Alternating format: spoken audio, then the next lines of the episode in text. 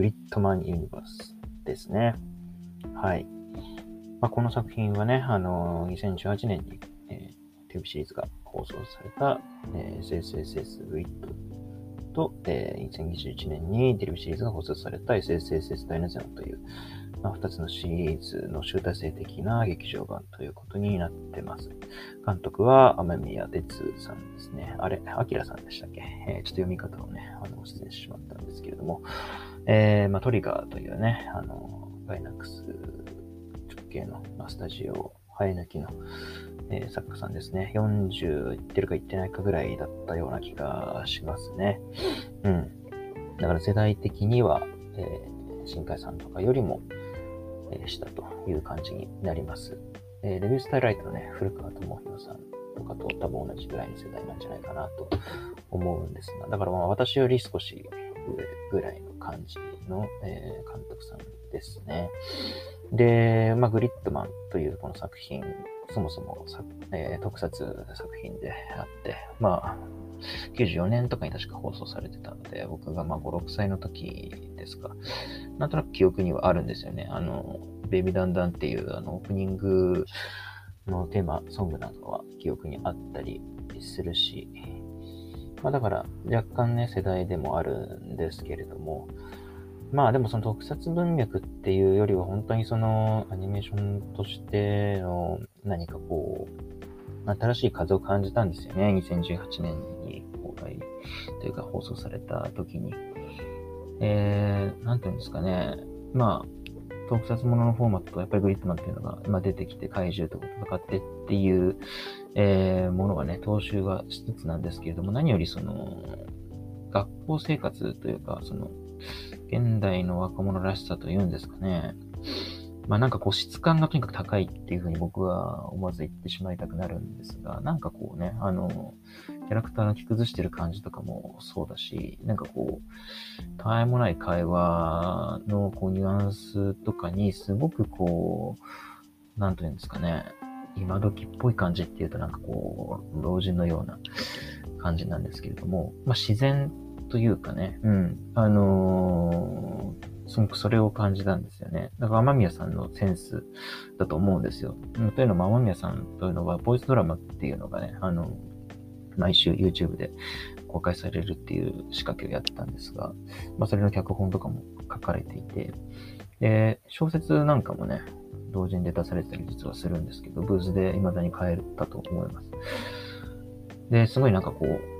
文学的なセンスがある人というかね。ただなんか結構そのデスクにはおもちゃ、それこそそのグリッドマンが結構合体ロボットものとしての、ね、側面もあって、元々のグリッドマンは割とこう特撮、本当に怪獣とウルトラマンみたいなグリッドマンが戦ってっていう話で、で、舞台がなんかこうサイバーワールドで、当時のその90年代前半ですけど、だからまだ Windows 95も出てないぐらいの時期ですけど、まあちょっとサイバーパンク的な、ちょっと先取りしたね、インターネットのバーチャルリアリティを先取りしたような世界観だったんですけども、まあ、あのー、そういったね、えー、いわゆる特撮ヒーローもののフォーマットだったんだけど、それに、こう、ロボットもののね、エッセンスも足して、まあなんか、あのーちょっとパワーアップメカみたいな感じで、それも原作では出てたみたいなんですけど、よりなんかこう、ゴテゴテしたというか、どっちかっていうとその僕も大好きだった勇者シリーズみたいな、えー、もののニュアンスとかをもうこう混ぜ合わせて、本当にその、青宮さんの大好きなものをね、入れてったっていう感じの戦闘パートはあって、で、その天宮さんのデスクっていうのにもそういったロボットとかもごちゃごちゃわーって、こうね、たくさんあるみたいな。作業机がね、あの、たまに写真が写ったりとかして、だからすごくなんかこう、言ってしまえばオタクっぽい感じの人なんだと思うんですけど、そういったなんかこう、若者のニュアンスみたいな言葉の感じ、青春群像劇みたいなものを描くのにもすごく長けてる人で、その辺のね、ルーツがどういうところにあるのか、すごく僕はちょっと気になってはいるんですけれども、まあやっぱりそこのだからコントラストバランスなんですよね。あと音楽はその、サニスヒロさん、エヴァンゲリオンとかでね、おなじみのが手掛けてるんですけど、それが結構その贅沢にも無音のシーンとかがすごく、え続いたりとかして、緩急がすごくついてるんですよね。まあ、ね、エヴァ直系とも言えるんですが、割とこう合唱曲みたいなね、ものがあの途中で流れたりとかして、うん、なんかその辺のこう、静けさと、こう、だからなんか、エモーショナルになりきらないみたいな感じのニュアンスがすごく僕は好きだったんですよね。その2018年に最初に見た時も。なんかこう、こう、オタクっぽさというか、このグリッドマンすごいでしょ、かっこいいでしょ、ロボットかっこいいでしょ、怪獣強そうでしょ、みたいな、なんかこう、子供心みたいなものを、えー、くすぐる感じっていうのは、すごくいい意味で童心に変えら、変えて作ってるんだろうなっていうのがありつつも、なんかこう地に足のついたというか、ちょっと世の中斜めに見てて、若干こう、日々の退屈であったり、こう、苛立ちまではいかないけれども、何かこう、このままでいいのかなみたいな、焦燥感未満の何かこう、熱がすごくこう、沸騰しきらずに、かといってこうなんかこう冷め切るわけでもなく、低空飛行で、こう、続いていく日常みたいなもの、温度感に対して、こう、ロボットがやってくるっていう。そこがすごいやっぱり、エヴァなんかだとね、割とこう、内省的なシンジ君とでかい怪獣がやってきてっていうところがめちゃめちゃこう、幅広く、ね、ジェットコースター的に取られてたと思うんだけど、そこら辺が結構、なんかこう、低、低音感みたいなのがすごくありつつ、えー、そういったロボットものの、しかもその、こう危機感がいい意味でないというか、やっぱり箱庭ものというか、えー、実際に戦った後は、なんだかも、なぜだかも通りになってたりするし、ちょっとそのおもちゃっぽい感じっていうのをあえてやってるっていうところのその、バランス感っていうんですかね。あの、作劇の温度感みたいなのが、本当に何度も言うようですけど、すごく魅力的な、え監督さんだと思いますが。で、まあ、今言ったその温度感というか、そのおもちゃ感、箱庭感みたいなのが結構、全体の実は世界観構造にもこう絡んでてっていうところがあって、で、まあ、えー、まあ結論を言ってしまうと、で2018年第一作っていうのは、なんか、新庄茜っていう、すごいこう、まあ、中心となるというか、まあ、悪役というかね、あの、まあなんか、重要人物がいて、で、その人っていうのが、どうやらその舞台となっている街というのをこう作った創造主であり、で、その自分の気に入らない、まあ、人物とかがいたら怪獣っていうものを作って壊して、その人がもう最初からその世界にいなかったことにしてまたリセットしてみたいな、繰り返してみたいな、そういう設定があって、まあ最後の最後で明かされるんですけど、その、新庄茜というのは、もう我々、この肉体のね、こう有機体としてのこう三次元の世界っていうのが、まあ、いいね、我々は残念ながらそんな世界に生きてるわけですけど、まあそっちのその世界の純比である。まあ実際に実写が出てきちゃうんですけど。で、まあ、あの、実写の世界ではまあ、ひごもり的な感じで、割とこう自分に都合のいい妄想の世界みたいなのを、こう、まあ、作り上げてたと。電脳世界上に。ちょっとなんかその辺は曖昧なんですけど、そのハッカー的な存在なのか何なのかよくわかんないんですけど、まあ基本的にそのグリッドマンの世界っていうのは最初に言ったように、特撮の時代から電脳世界とかサイバーパンク的なそういうコンピューターの向こう側の世界に、まあグリッドマンっていうのも住んでて、怪獣というのもそういうところに現れて、それがこう現実世界にこう電線とか、えケーブルとかをこう伝って影響を及ぼしちゃうみたいな、そういう話だったわけですけど、まあアニメはその仮想世界というかコンピューターの中の世界丸ごとがまあ舞台になってて、実はその外側に、えー、まあ特撮というか、まあ僕らというか、要はこう肉体のこうね、あの、毛穴とかが見えるような世界っていうのが、まああるという形になってたんですよね。で、まあ最終的に問題をいろいろ解決して、まあその、新庄茜の、こう、まあ、病んでしまった心も救うというかね、あの、まあ、平たく言えば現実に帰る的な感じで話が閉じるんですよね、2018年のアニメというのは。で、あの、現実世界というか、あの、こちら側というか、まあ、実写の新庄茜がなんかこう、布団から出てきて終わるっていうことだったんですよ。で、これがちょっと僕はあんまり好きではなかった。それはやっぱりそこ、それがこう最後、物語の最後に置かれていたことによって、まあそれが一番外側の世界であり、まあ平たく言えば現実に帰れっていう、まあ、キューエバーからおなじみの、えー、物語、まあ、メタフィクションの行き着く先みたいなところにこうね、あの、行ってしまっていて、ちょっとやっぱりその、アニメーションとして描かれていた、あの、その、学校生活のそういう機微であったりとかね、あの、ちょっとおもちゃめいた、その、のと、の作劇であったりとか、なんかこう、その本当にアニメーション作り物としての出来がすごく良かっただけに、なんかこう、その外側にあって、あの、絶対世界っていうのがその外側にあって、っていうところにこう着地させたところにすごくなんかこう、入り込めなさを感じてしまったんですよね。うん。まあ、それはその、ものづくりをしている、えー、浜宮さんだったり、えー、まあ、当時の僕の感想ですけど、あの、作家の人はね、まあいいでしょうと。えー、まあだから、結局、なんかこう、主人公たちが、その新庄茜という、まあその世界における神のようなね、創造主のに抗うことができたのは、その、えー、新庄茜の思い通りにならないところで自我というか、えー、作られたものであるにもかかわらず、自我を持っていたからこそ神に抗うことができたみたいな話になって、まあそういう意味では、えー作り物の世界っていうものを否定しない、えー、というか、で、まあ、新庄茜もそこで、まあ、主人公サイドの、え、子たちと、こう、まあ、戦いながらだけれども、その交流したことによって、まあ、現実で生きることができるようになったんだみたいな感じになったので、あの、決して虚構の世界を長代にしない、したような結論ではないし、むしろ、そういったものとこう触れ合うってことも大事だよね、みたいな話だではあったと思うんですけど、それもなんか頭では理解できてたんだけど、なんか心情的にやっぱりなんか最後に実写で終わるっていう、えー、つまり映像作品としてのエンドマークにそのイメージが組み込まれていたことによって、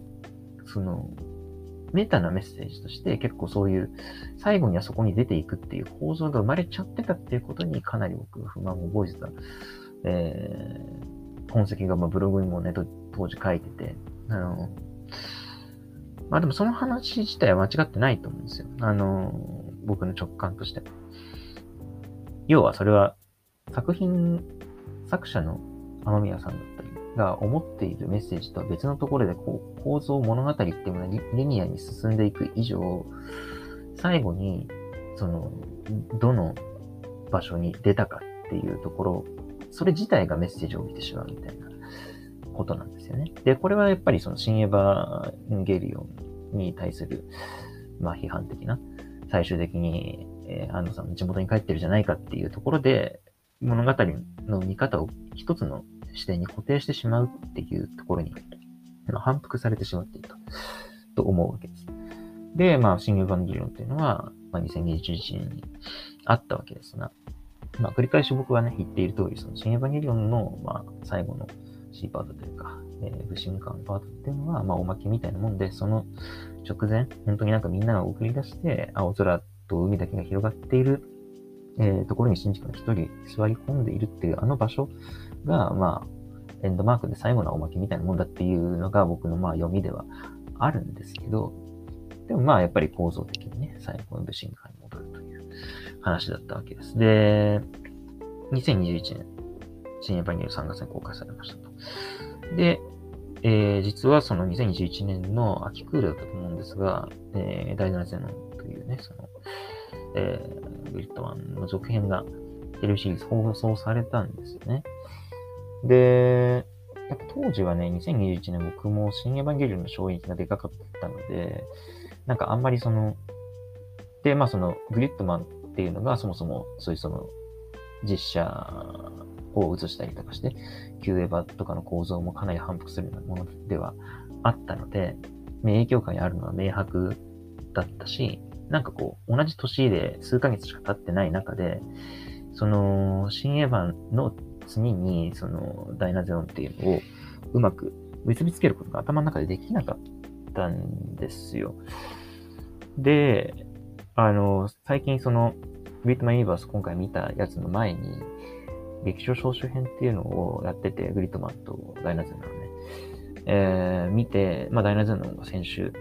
かな、えー、見に行ったんですが、あの、そこでもう改めてここでもうなんか全部その、えー、新エヴァに対するアンサーみたいなのも、まあ、新エヴァにによくある批判へのアンサーっていうんですかね。もうやってたんだなっていうことに今気づいた。まあそれは結局、トリム直さず、その新エヴァと SSSS グリッドマンが同じような、えー、難点。つまり、えー、作品が持っているメッセージ以上に最後に実写が入ることによって、その構造自体がメッセージを帯びてしまうっていうことに対する回答ですね。それを、まあ、やっていたんですよね。あの、ダイナゼノンの方は。まあ、どういうことかというと、そのダイナゼノンっていうのは、結局その外側に絶対世界みたいなのがあるっていう話は、えー、まあ、共通のキャラクターっていうのが、その、アンチ君というか、ナイト君っていう人がね、出てきたりとか、することによってほのめかされはされているんだけれども、まさにユニバース的にね、グリッドのユニバース的に。でも、その実写の存在なんていうものは、追像出てこないし、えー、まあ、僕らメタに見れば、スコーデンの世界などって知っている中での話に終始しているんですよね。で、まあ、ダイナゼノンは一応そのグリッドマンの中の1エピソードをこうなんか原案にしているっていう設定はあるらしいんですが、でもそれもまあかなり背景的な情報であって、えー、かなりこう、なんていうんですかね、ファンタジー、ファンタジー SF の、まあ現実にだからそのファンタジー的な、その5000年前のミイラが復活した、なんかこう青年というか、なんかこう謎の男性がこう現れてガウマさんっていうね。で、それと、こう、現代の少年少女と、そしてまあ、少年少女とは言い難い33歳無職の人もね、入ってくるのがまた、こう、僕はすごい素晴らしいと思うんですが、えー、まあ、現代の人たちですね。っていうのが、まあ、出会って、こう、なし崩し的に巻き込まれて、すごい、こう、こう、もともと接点がなかったような人たちが、同じロボットにたまたま居合わせたというだけで乗り込むことになって、まあ、怪獣と戦うっていう、えー、話になってるんですよね。うん。で、ガンマさんっていうのは、その、なんか5000年、その世界の時間軸における5000年前の古代文明の、あの、ミイラの、まあ、生き残りというか復活した姿みたいな、えー、人なので、だからまあ、ファンタジーものな、ベタに見ればファンタジーもの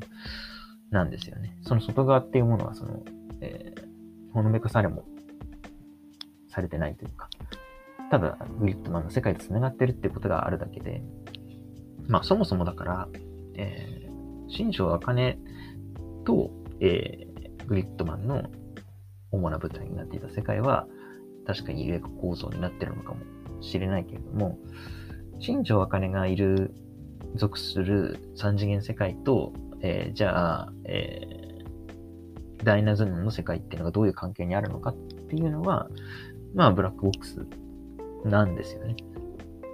まあもちろんその全部がパソコンの中の世界で繋がってるっていう解釈をするのが一番本当というか、あの、すごく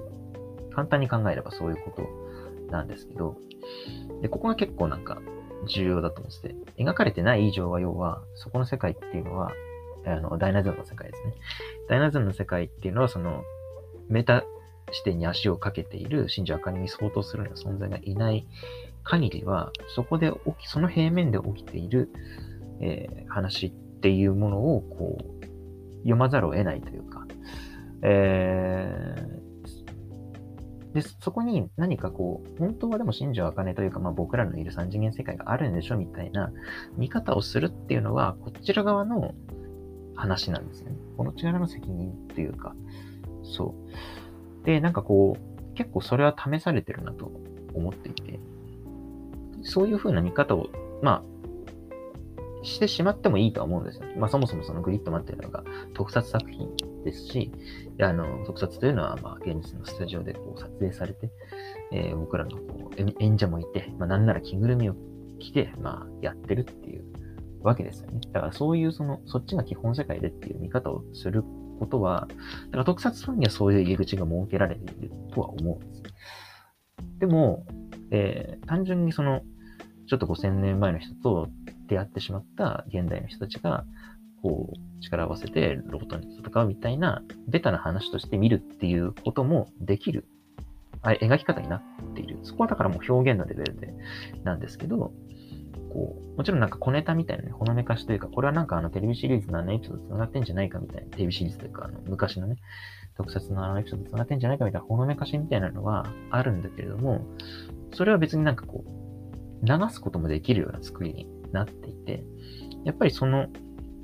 足場みたいに、絶対の足場みたいなものをここに固定しないっていうのが結構、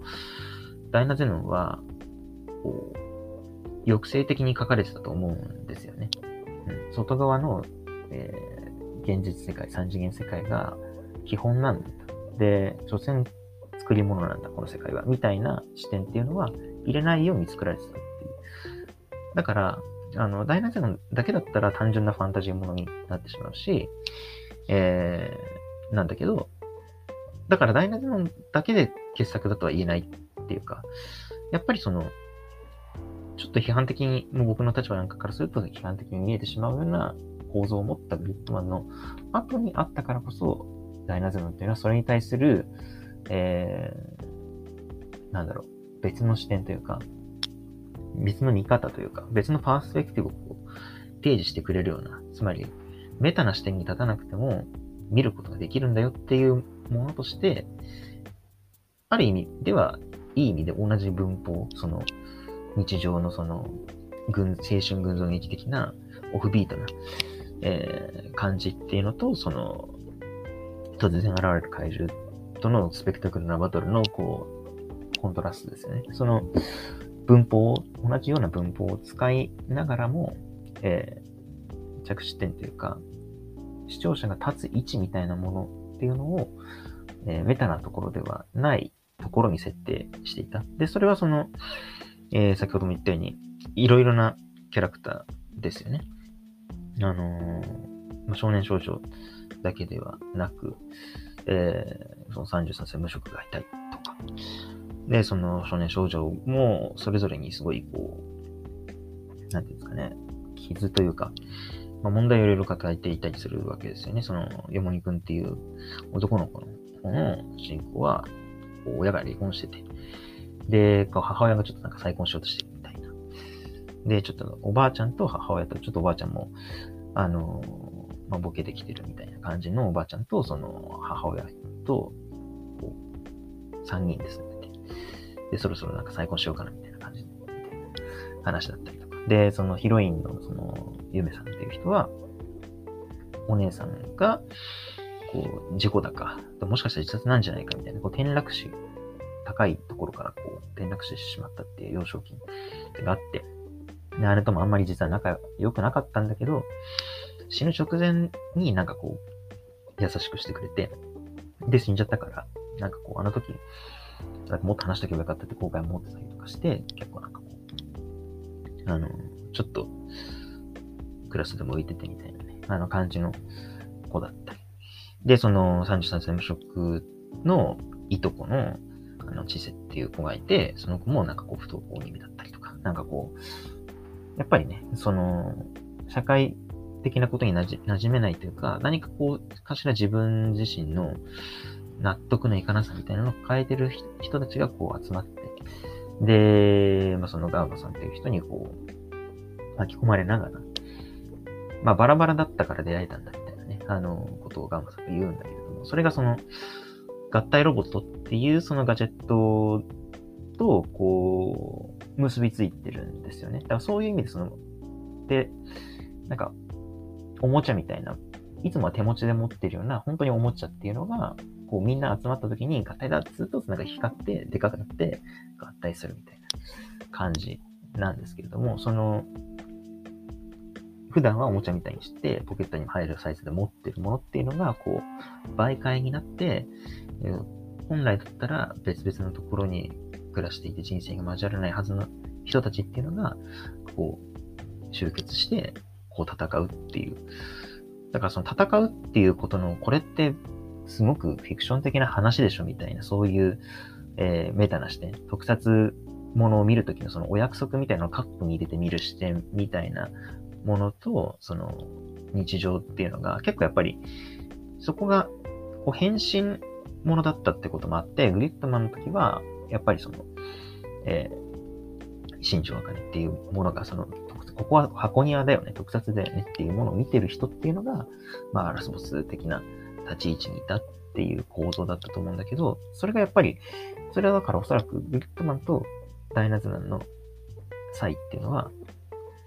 え特撮ものと合体ロボットものの際でもあると思うんですよね。うん。そのロボットっていうのは、えー、画面の中のものであると同時に自分ってそのパーツを組み替えて合体させるという行為自体は自分の手元でやることができる。で、なんならその、えー、全部のロボットを買うことができなくて、友達同士でそれぞれのロボットを持ってる人たちが集まって組み立ててみたいな、そのつながりっていうものはリアルですよね。作品の中でバラバラの人たちがつながるっていうことと、おもちゃを、バラバラのおもちゃを持ってる友達同士が出会うっていうことがパラレルになるというか、その、おもちゃの模型というものを通じて、現実と虚構の、えー、境目っていうものが実質的になくなるというか、その模型を蝶番にして現実と虚構というものがオーバーラップするっていう構造を持っているっていうところが、やはりその、ロボットものというものが持っているその想像力の、えー、面白いところだと。思うんですよね。だから僕は昔からやっぱり合体ロボットも優勝のシリーズとか好きだったし、一方でウルトラマンとかには一回も興味を持たなかったので、あの、多分これは子供の時からそうなんですけど、そう。まあ、あのー、もう30分くらい話して、グリッドマンとね、あの、ダイナゼナの話が、どうしても前段として長くなってしまったんですが、その上でグリッドマンユニバースっていうところなんですよね。で、グリッドマンユニバースが今回も公開されて、で、どちらかというとグリッドマンの方が、まあ、メインというか、その、キービジュアルを見てもわかる通り、その、響き豊かっていうグリッドマンの方の主人公がまん真ん中にいて、まあ、そこにこう、ダイナゼノの人たちが巻き込まれて、みたいな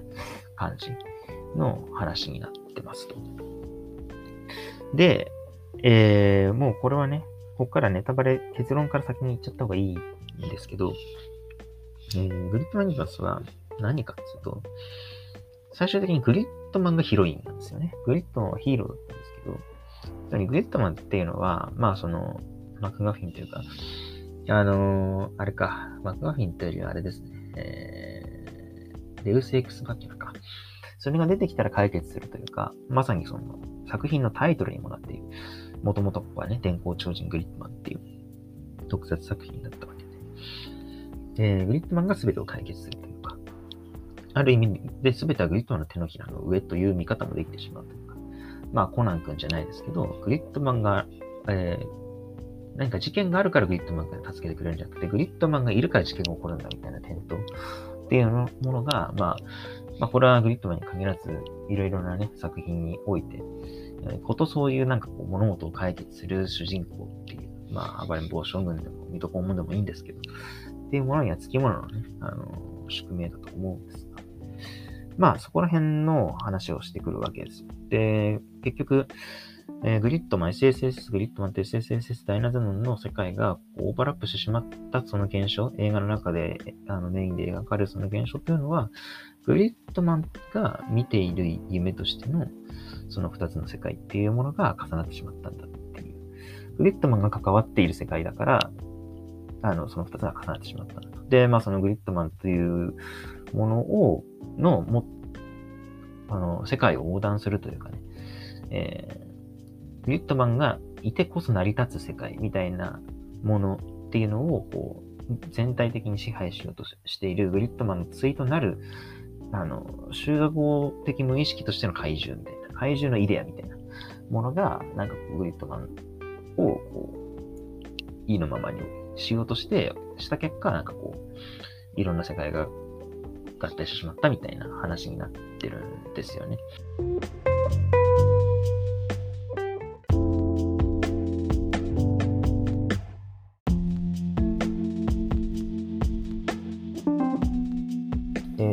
最初の30分ではグリッドマンとダイナズのね、テレビシリーズの話を、ま、したんですが、まあ、映画のグリッドマンユニバースがとにかく素晴らしかったというお話がしたいわけですけれども、これがですね、つまり僕が一番、えー、まずテレビシリーズで難点だと思っていたのが、えー、最初のテレビシリーズですね。えー、物語の最後に現実に出るという、信者金というものが、まあ、いる、え、次元、僕らが、まあ、いる次元というか、肉体の次元ですね。それを、こう、最終的な出口にしてしまったというところだったと思います。で、それに対して、まあ、大熱というのは、えー、そこをまあ一切描かずに、その平面、えー、仮想世界というんですかね。まあ、アニメーションの世界だけで描かれる話として、まあ、しっかり着地させたというところがありました。で、さっきちょっと言い損ねたんですけど、ダイナゼンのそこでさらに素晴らしいところは、その、じゃあどういうドラマを作ってたかっていうところで、その怪獣っていうのが、えー、メタな世界からその世界を壊すための装置として作ってたっていう信者からだったに対して、すごくもう概念的な、えー、何もかも壊してしまう世界なんてみたいな、そういった衝動みたいなものを、こう、良しとする怪獣優勢思想っていう、えー、人たちが出てくるね。で、これは、ある意味では世界系と言われる、えー、構造における世界の終わりという概念そのものだと思うんですよね。で、君と僕と世界の終わりっていう、君と僕が出会って世界が終わるとか、えー、世界と君どちらを選ぶかとか、君を選んだら、らえー、世界が終わるみたいな、なんかこう、そういうトレードオフのね、関係を割とこう、世界芸とかっぽいというふうに認識する人は多いと思うし、まあ、えー、ある部分はそうだなと僕も思うんですが、結構ね、あの、まあ、人手は、割とその中だと恋愛要素っていうものには重きを置いておらず、えー、世界が終わるというそのイメージですよね。すごく、えー、個人的な思い、君と僕、えー、まあ、医者関係じゃなくてもいいんですけど、何かこう、大切なものと身近な関係ですよねっていうものと、まあ、それでも起こってしまう、えー、世界の終わりというね、ものとの対比になった時に、自分は結構その、まあ、カタストロフなことが起こった時にこう、起こる気持ちの安らぎというかね、ある意味では。一方でもちろんでもそれは、あの、無慈悲に何かこう残酷な何かが起こってほしいというわけはもちろんなくて、そういうものが訪れた瞬間にこそ分かってくる身近な、えー、人との、まあ、えー、思いやりだったりとかっていうものに、やっぱりこう、フォーカスされるからこそ、うん。ある種抽象的でもね、うん、世界の終わりみたいなものが起こることによって初めて気づける大切なものっていうのを浮き彫りにするものとして結構やっぱり世界系と言われるような作品がね、配合してたりするわけですけど、その後にずっと続いていくというか、人間関係をうまくマネージしていくってなっていくと、それはまさに社会になっていくわけで、長く生きてるべきていくことを、しがらみがね、良くも悪くも増えていくと思うし、そういったものに行か行くまでに美しい、最も美しい瞬間で世界を終わらせるみたいなものが、まあ、概念的な意味での世界記における世界の終わりっていうものだったとしたら、えー、そういったものをこうこう肯定するというか、えー、後押ししようとするのが怪獣優勢思想という、まあ、連中なんですよね。で、ダイナゼノンにおいてはその主人公のヨモニ君っていうのが、えー、まあ、なんか素質的に、これはなんか単純になんか本当に素質的な能力値的な話だったと思うんですけど、怪獣優勢思想と同じような怪獣をこう刺激するみたいな能力っていうのを持っているとされながらも、それを手にすることはなく、僕はかけがえのない不自由を選ぶんだみたいなことを言って、まあ、えー、日常のそのしがらめに紛れてるかもしれないけれども、だから先ほども言ったように彼はね、自身の家庭の環境がちょっとうまくいかないとかって話もありつつ、でもその、まあ、ダイナズノに一緒に乗るメンバーとこうね、バラバラだけど全然なんか違う場所に生きていた奴らだけれども、えー、出会うことができたし、まあちょっとそのね、あの、ゆめさんっていうヒロインのこととかちょっと好きになってたりとかするっていうのもあるんだけど、まあだか結局恋愛のね、話で、まあ、だから、世界の終わりっていうものと、君と僕っていうのが結構その、えー、ゆめさんっていうのは確かに君、ヒロインなんだけど、その、いろいろめんどくさい人間関係の中の一つとして、あの、いるっていう感じなんですよね。ある意味では家族とか、その仲間とかと等価なものとしての、その一つとしての、まあ、恋愛関係っていうところで、すごくしがらみに紛れてるけど、それを大事にしてくるんです。君を選ぶっていうことが、あの、それは夢さんを選ぶってことじゃなくて、そういうめんどくさい人間関係みたいなものっていうのを選ぶっていう話になってるんですよね。で、それに対して、まあ僕は理解できないなみたいなことを言って、その怪獣性思想の人はね、去っていくんですが、まあ負けるんですが、うん。こう、僕なんかどっちかっていうとその怪獣性思想的なその、うん、あの終わりの瞬間にこそね、あの、それまで、えー、一番なんか美しい瞬間でパッケージできるというか、あの、ずっと続いていく不自由みたいなものよりも、うん、あの、別にそれをね、ないがしろにしたいわけではないんですけれども、少なくともなんか、えー、フィクション作品を見るという意味ではね、えー、そういっためんどくさいことがずっと描かれているものをこう、まあだからアニメで言うと、ジャンルで言えばお仕事ものみたいなやつですよ。あの、すごい、こう、マネジメントがずっと描かれるみたいなやつっていうのは、そんなにこう見たいと思うタイプではないので、美しい瞬間で終わるものが僕は好きなんですけど、でもそこはやっぱり対比構造として描かれていたこと自体はすごくやっぱり素晴らしいと思ったんですよね。自分自身がある意味では、その作品の中ではま否定される側だとしても、うん、その存在自体をこう否定するわけではなかったし、その怪獣的なものをね、僕はそういうしがらみまみれた世界を生きていくんだ。怪獣なんかは否定してやるっていう風な結論になってなかったのがやっぱり良かったと思うんですよね、ダイナテンの方が。うん。まあちょっと脱線しましたが、えー、ユニットマンユニバースの話ですね。で、で、グリッドマンユニバースは、その、グリッドマンのように、えー、絶対世界としての三次元っていうものに触れるでもなく、えー、一方でその内部としてのその、だからか、すごく抽象的な概念としての世界の終わり、怪獣みたいなものと、えー、まあ、しがらみにまみれているかもしれないけれども、ある種豊かな人間関係みたいなものに対比っていう、そのダイナゼノン的な図式でもなく、何をやったかというと、グリッドマンという、まあ、存在が結局何なのかっていう話をしてたっていうことなんですよね。で、グリッドマンっていうのが結局、そのデウスエクスマキナというか、グリッドマンが現れれば物事が解決するっていうのは、ひいては物事が、あの、問題というものが起きるのはグリッドマンというものがいるからなんじゃないかっていうね。えー、よく名探偵ものとかにはありがちな構図っていうものがグリッドマンにおいてもまあ発表されているということが示唆されて、グリッドマンユニバースというのは要は、グリッドマンがいる、あの、いたからこそ生まれた宇宙っていうものが、えー、あって、それは結局グリッドマンの SSSS もそうだし、ダイナゼノもそうだし、えー、特設な電光超人グリッドマンもそうだし、まあ、あまたコミカライズだったりね、そういったものも、えー、全て含めてそうだという話になっていて。で、だから実質的なヒロインっていうのは、その、で、まあその、いろんな、ね、あのー、マルチバースが重なってみたいな話になってて、その問題解決するためにはグリッドマンを救わなきゃいけないと。グリッドマンがヒロインになるっていうね、あの、感じの構図になっていくんですよね。うん。グリッドマンが結局その、なんか、グリッドマンと対をなす存在としての、まあ、怪獣ですよね。怪獣のイデアみたいなものに利用されようとしていて、で、その中でも特にグリッドマンっていうのが、まあ、そのユータ君っていうね、SSSS の主人公だった、えー、少年とこう同期してたことが、まあ、発端になってって話になって、そのグリッドマンは、えー、そのユータ君をね、の、のっとってというか、まあ、同化してその、ユータ君、あの、新庄茜の事件っていうのを解決した。で、その時に響きユータっていう少年の記憶が2ヶ月飛んだ状態になってて、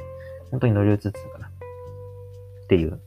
から本編の、アニメ本編のユータ君の活躍っていうのはほぼほぼ実はグリッドマンだったっていう話になってるんですよね。ユータ君の本来の人格っていうのは実はほぼ描かれてなくて、本当に最終話の最後の5分ぐらいしか描かれてないみたいな感じだったのが、まあ、今回の映画では、えー、記憶喪失だったその2ヶ月のことグリッドマンとか全然覚えてないけど、まあ、本来の人格であるところに豊かって初めてがっつり描かれてるみたいな状況になってて。で、グリッドマンはそのユータ君っていうものに対してなんかちょっと負い目をね、感じていたっていうのが、えー、その、イデアとしての解除に付け入れられる好きになってたっていう話なってるんですよね。うん。そもそもその、なんかこう、負い目を感じるようなキャラクターではないというか、あの、堂々として、堂々としたものというか、デウスエクスマキナなので、グリッドマンはそんな、こう、人間的な感情、でももちろんね、あの、人格者というか、あの、ヒーロー前とした人ではあるんだけれども、なんかこう、いろんな世界を股にかけている中の一つであるところの誰かに負い目を感じたりするような弱さみたいなものは持ってるタイプの、まあ、人というか、存在ではなかったんですよね。でも、えー、まあ、この SSSS ビルトマンにおいては、まあ、そういうものを感じてしまったんだということが、まあ、明かされ、その、まあ、言うたも、いや、でもいいんだよ、みたいな、グリッドマンを許そう、みたいな感じになって、で、まあ、グリッドマンを助けに行くというか、で、グリッドマンが結局、えす、べての世界はグリッドマンがいたからこそ成り立ってたみたいなものを、こう、なんでしょうね。結構なんかこの辺はすごい複雑で、知識的な話になるからなんですけど、まあ、ポイントとしては、えー、新庄茜が結局出てくるんですよね。ななんだかんだね。で、その新庄茜っていうのはグリッドマンよりも上位にいるかって言ったら、そういうわけでもないっていう感じなんですよ。その、他のアニメのメディアミックスとかと、まあ、10日なレベルのものとして、えー、その実写パートも結局挟まるんですけど、なんかまあ、学校に復学したおぼしき、新庄茜ということになっている、まあなんか、実写の肉体の人間が出てくるんですが、まあ、あの、そいつのそのパートっていうのをその映像として、今回は作品の出口に置かれてるわけではなく、アニメの間に挟まるような形で実際に置かれていて、そこが最終的な出口ではないんですよね。だから、えー、まあグリッドマンっていうのは元の特撮で、特撮の中のその古いパソコンの中とかにもいるみたいな、えー、存在だったわけです。そしてアニメとしても存在しているっていう、またがっているっていうところで、それが全体がグリッドマンユニバースっていうことになっているから、そのユニバースの中に、人間の肉体の世界っていうものも入っているっていう構造に、あの、なったんですよ、今回。初めて。まあ、もともと内包していた構造だったのかもしれないんですけれども、今回その明示的に映画の中に組み込まれる、しかもその最後の出口としてではなくて、途中のパートとして挿入されるっていうことになったことによって、えー、現実と虚構っていうもののヒエラルキーっていうものが一回全部フラットになった。で、グリッドマンという、えー、存在が全てを包含しているという世界観になったんだけれども、で、そこでポイントなのは、グリッドマンという存在が、じゃあその、僕が最初に批判した意味での、えー、三次元世界というか、えー、新庄茜がいる世界っていうものが基本世界で、と同じようにグリッドマンというものが基本世界になってるんだったら、結局一番外側っていうものは、えー、グリッドマンという固有名詞に代表させられる何かだし、まあ言ってしまえばグリッドマンという言葉を最初に作り上げたつぶらやプロというものがいる僕らが生きているこの人間世界になってしまうんじゃないかっていう。だけれども、えー、そこがやっぱりそのグリッドマンをこう救うのは、虚構世界の中にいる、えー、響ゆうたくんであり、で、その、グリッドマンが最終的にこう、映画のクライマックスでもう、めちゃめちゃ最高のバトルシーンで、えー、こう戦うわけですけど、まあそこでこう、いろんな、今まで、えー、は渡ってきた。まあだからダイナゼノンの人たちとかですよね。こう、召喚するんですよね。グリッドマンの記憶の中にいる存在みたいな感じで、こう具現化されるみたいなシークエンスがあって、で、そこでは、こう、現実と虚構っていうもののヒエラルキーがこう消失してるわけですよ。うん。要は実体化してるというか、グリッドマンが、から見れば、えー、頭の中にいる、記憶の中の存在かもしれないんだけれども、それがこう、実体化することに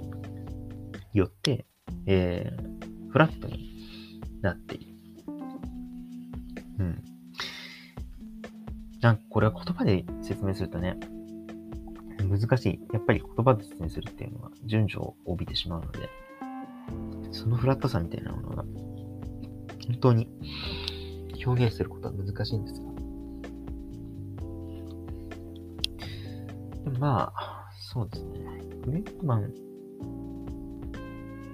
という、えー、ハイパーエージェントと呼ばれる人の視点からすれば、現実も虚構もないっていうことなんですよ。まあ、だから、読み方としては、グリッドマンという人も、ある意味、その、ユータに対する負い目を感じるっていうのは、それはその、なんか、ユータには本来あるべき、その日常なり、その、生活があったんじゃないかっていうことを思った。つまり、僕、私がいなければユータは、あの、普通の高校生活を送れてたんじゃないかみたいなことを思った。それってすごい、あの、ユータを、その、切り離してある意味では、虚構の存在というか、えー、本来あるべき物語、本来あるべき物語の、というものがあったんじゃないかっていうことを考えることによって、えー、生まれた好きだったわけですね。そこを怪獣に付け込まれたわけですけど、あの、そこは別になんかこう、フラットに考えてよかったんだっていう。だから、ウィリットムも知らず知らずのうちに、こう、メタな視点に立ってたんじゃないかっていう読み方ができると思うんですよね。で、それは別にいいんだっていうことを、こう、ユータが許すことによって、フラットな立場になったことにより、えー、どちらが、こう、ベタを取るかっていう話ではなくて、もうすべてフラットなんだっていう、えー、こう、縦横無尽に、こう、ダイナゼロのロボットだったり、えー、キャラクターだったり召喚して、こう、最終的に戦うっていう、全部が並列な状態で、一番こう、メタを取ってくるような敵を倒すっていう話になっている。という風に読めると思ったんですよね。うん。メタを取るゲームっていうのは、やっぱり、えー、今っぽくないというか、うん、なんだろう、ある意味では今っぽいのかもしれないですけど、だからまあ論破とかね、あるわけですけど、なんか論破の良くなさっていうのがやっぱりあるわけじゃないですか。ネタを取るっていうのは、まあだからね、ひろゆきに代表される、ね、インターネット、悪いインターネット仕草みたいなのって、だから今のリアリティっていうのは、やっぱりそのなんかメメタを取る話ではない、まあ、フラット化しているっていうね、SNS とか、よくやることですけど、なんかね、突然なんか批評っぽい話になっちゃってるんですが、でもまあでもそういうことだと思いました。なんか、あの、僕が普通に感動したのは、グリッドユニバースですごい感動したのは、やっぱり今の時代の、えー、リアリティを、こう、捉えつつ、その、斬首としてのそのメタを取る、なんかこう、ゲーム、論破してくるみたいなやつっていうのを、こう、フラットな、えー、世代とか、えー、関係、あの、男女とか、えー、まあいろ、いろんなね、なんかこう、ヒエラルキー的な関係性みたいなのが全てフラットになった状態で、虚構と現実すらフラットになった、えー、状態で、えー、論破野郎をぶつぶすみたいな構造になってるっていうのが、やっぱり良かったなと思うんですよね。うん。で、なんかそれは、なんかし、哲学っぽい話を言うと、ツイッターでもちょっと言ったんですが、マルクス・クラビエルとかが言ってる、新しい実在論ですよね。あのせ、なぜ世界は存在しないのかっていう。あれは結局その世界っていう漢字の世界、でかい、まあメタですよね。一番全体をなんか包含する世界になんてもの存在しなくて、なんか個々個々の意味の場っていうのだけがあって、こう、それらは、えーこう重なり合ったりしつつも、こう、それら全体をこう包含するような意味の場の意味の場みたいなのはないっていうことを言いたいっていう。なんかでも抽象的なんですけど、まだメタはないっていう一言で言えばフラットでありメタがないっていう話なんですよね。そそういう世界観をどう描くかみたいなことを、まあ、いろいろ言ってるわけですけど、まあでもグリッドマンバーはそういう感じがありましたね。そう。なんか、ナルチバースとか言いつつ、結局、こう、ループものとか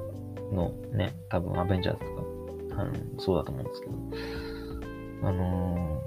ー、最終的にはその、タイムリープみたいな話が出てきて、最終的な世界っていうのが、